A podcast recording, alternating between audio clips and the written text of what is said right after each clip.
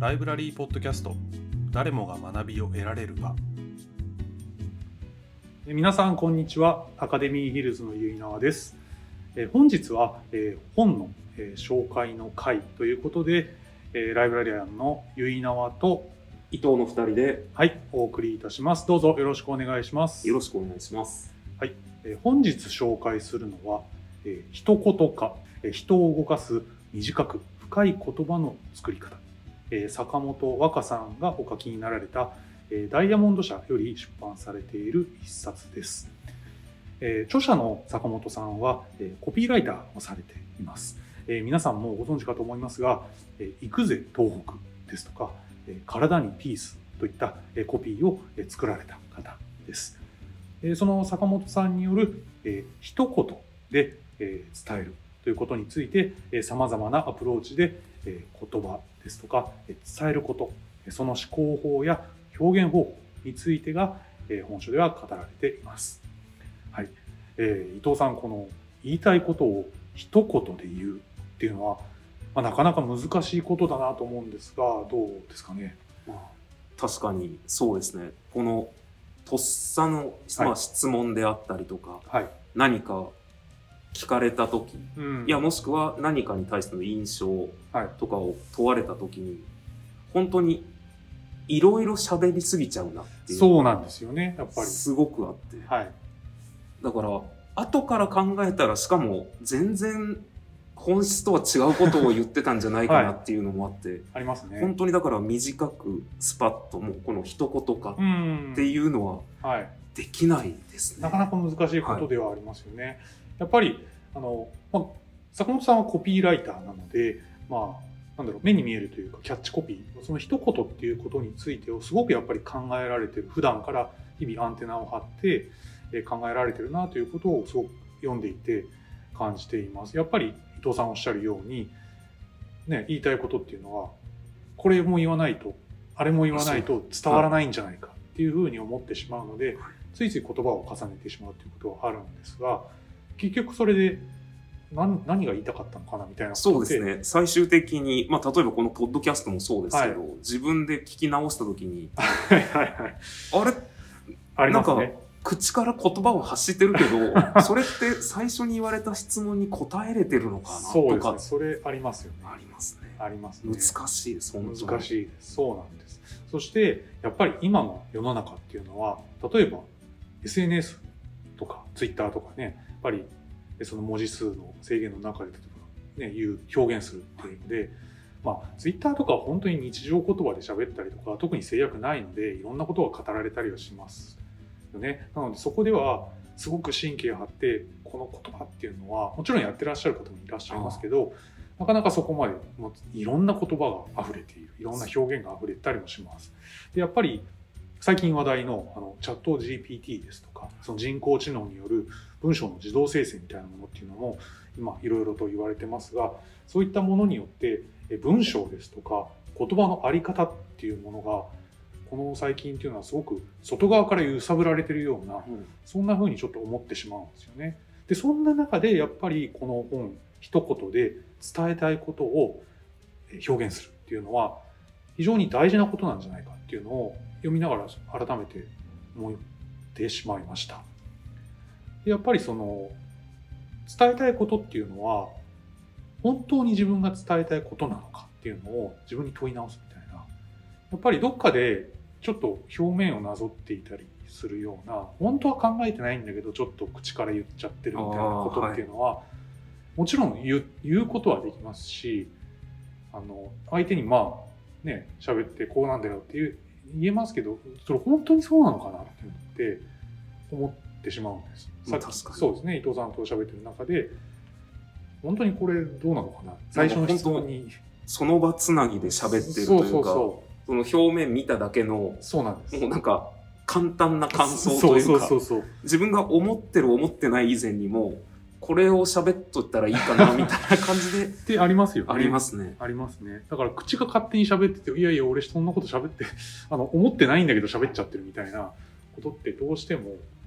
あるなぁなんて。そうですね。後から聞き返すとわかるんですけど、そうですね喋ってる時にそれを意識なかなかそうですね、できないですね。そうですよね。はいそういうのってあります。だから、本当はやっぱり人って誰かに何かを伝えたいっていうのは思ってると思うんですよ。だからこそやっぱり SNS みたいなものが発展してきたりしたんですけども、逆に発展してきてるからこそ、それによる弊害もある。本当に言いたいことっていうのをちゃんと掘り下げられずに、なんかついつい口から出任せみたいな感じになっちゃいがちだなっていうのは思ってしまいます。で、ただやっぱりこの本を読んでると、この言いたいことっていうのにちゃんと向き合おうとか、あの自分が言いたいこととは何なのかをちゃんと捉えようみたいなことがやっぱり語られていて、やっぱり読んでいていくつか、ああ、そうだなと思うことってありまして、例えば、あの、自分がまあ思ったアイディアですとか、そういうのをパッと浮かんだ時に、すぐに書き留めないっていうのがまああったんですよね。書いてありました。そうそうそう。すぐに僕もそれは、あ、そうなんだって読んでて思いました。そう思うんですよ。やっぱり、あ、いいアイディアだと思って、やっぱり書き留めたりするじゃないですか。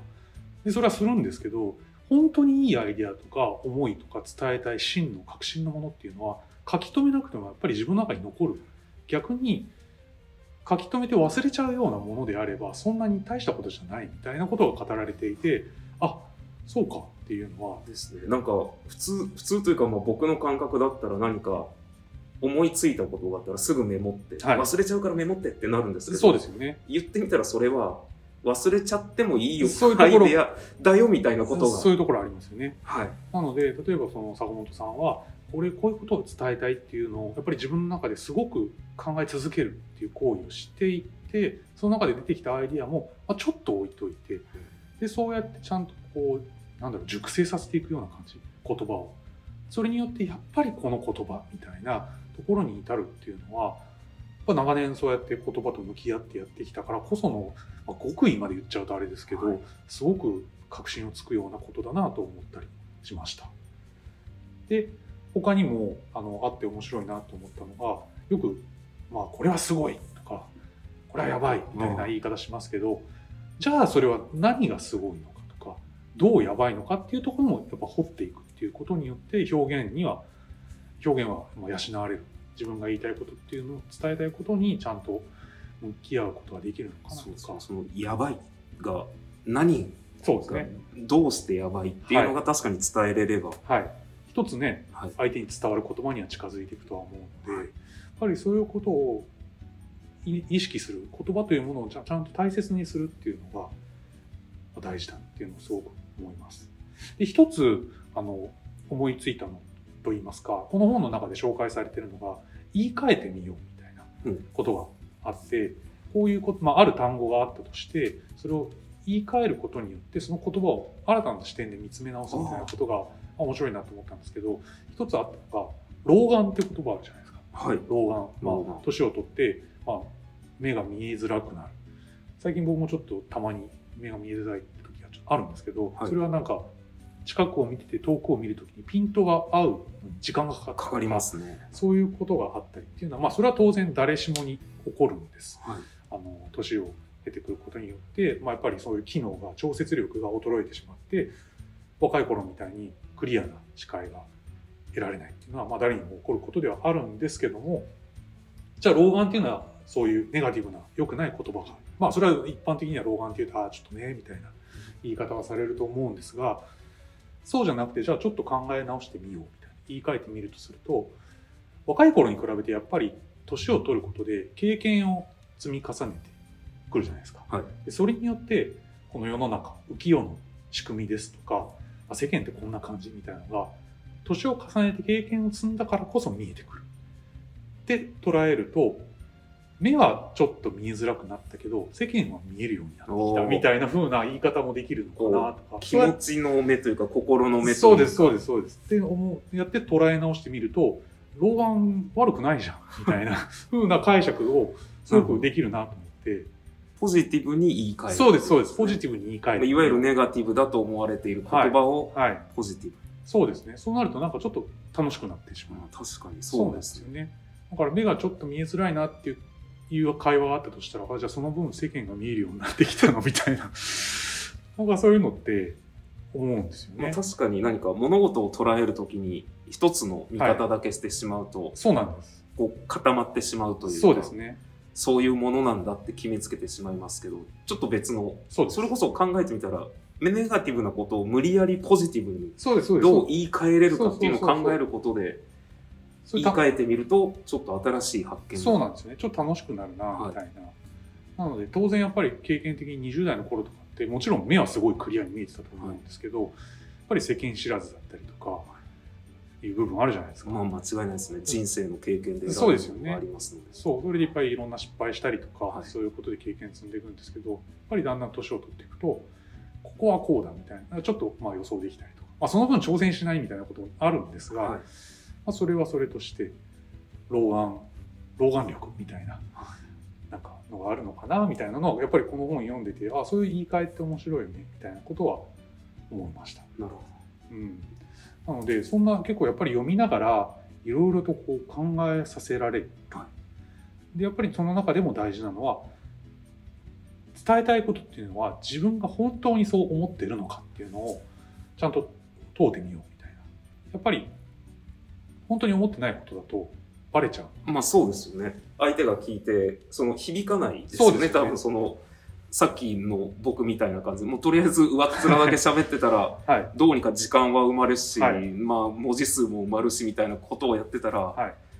結局何が言いたかったの？ってなるし、なんか響かないな伊藤さんの言葉はってなっちゃいますよね。そうそうそうそう、はい。やっぱり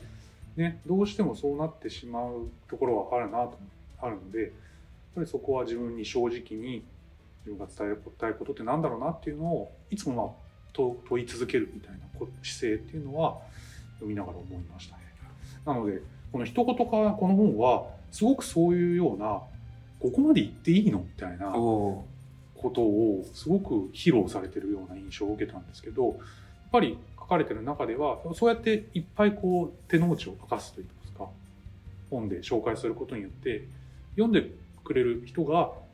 自分の伝えたいこととか言いたいことに向き合ってちゃんと言えることがより世の中が良くなることにつながるんじゃないでしょうかみたいなことをおっしゃってておおそうかと思うすごいな。どうどうすごい？ん？どうすごいんだ？すごいなって思う。だからやっぱりこの本を書くのもすごく自分と向き合って書かれてる感じがしたんですよね、だからそこはさすがだなっていう気はしました。確かやっぱり普段言葉を紡いでる方なので、に。はい。本の文章自体も非常に丁寧にという言いますか一つ一つに神経が通っているというかそんな風に書かれているのですごく伝わってきましたね。はい、結構あの、各章、まあ各章ごとにというか、やってみよう。うんうん、そうですよね。いろいろトライしてみる提案。ね。自分にキャッチフレーズをつけてみるあーなかなかキャッチコピーでしたっけ、はい、つけてみ